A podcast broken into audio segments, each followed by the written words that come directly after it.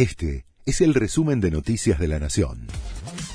La Nación presenta los títulos de la tarde del jueves 13 de enero de 2022.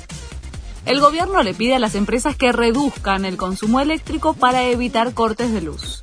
La Casa Rosada negoció con las cámaras empresarias para que el sector productivo reduzca el consumo energético durante los próximos días, con el objetivo de evitar nuevos apagones masivos en el AMBA.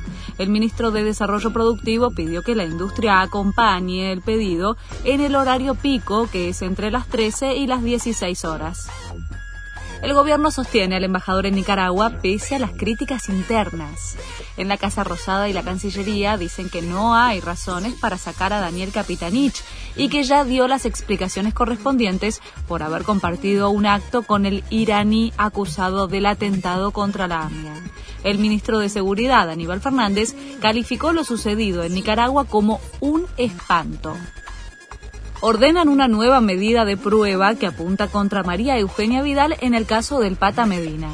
El juez ordenó que la AFI informe si registra ingresos a sus edificios de la ex gobernadora bonaerense en 2017.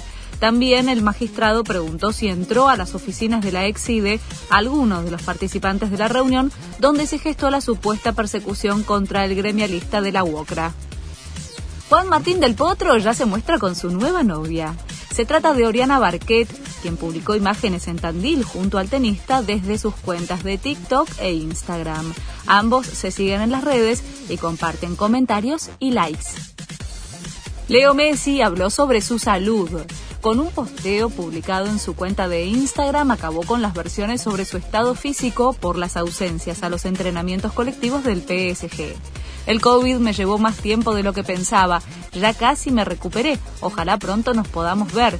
Escribió junto a una foto en la que se lo ve en su casa con Antonella Rocuzzo. Este fue el resumen de Noticias de la Nación.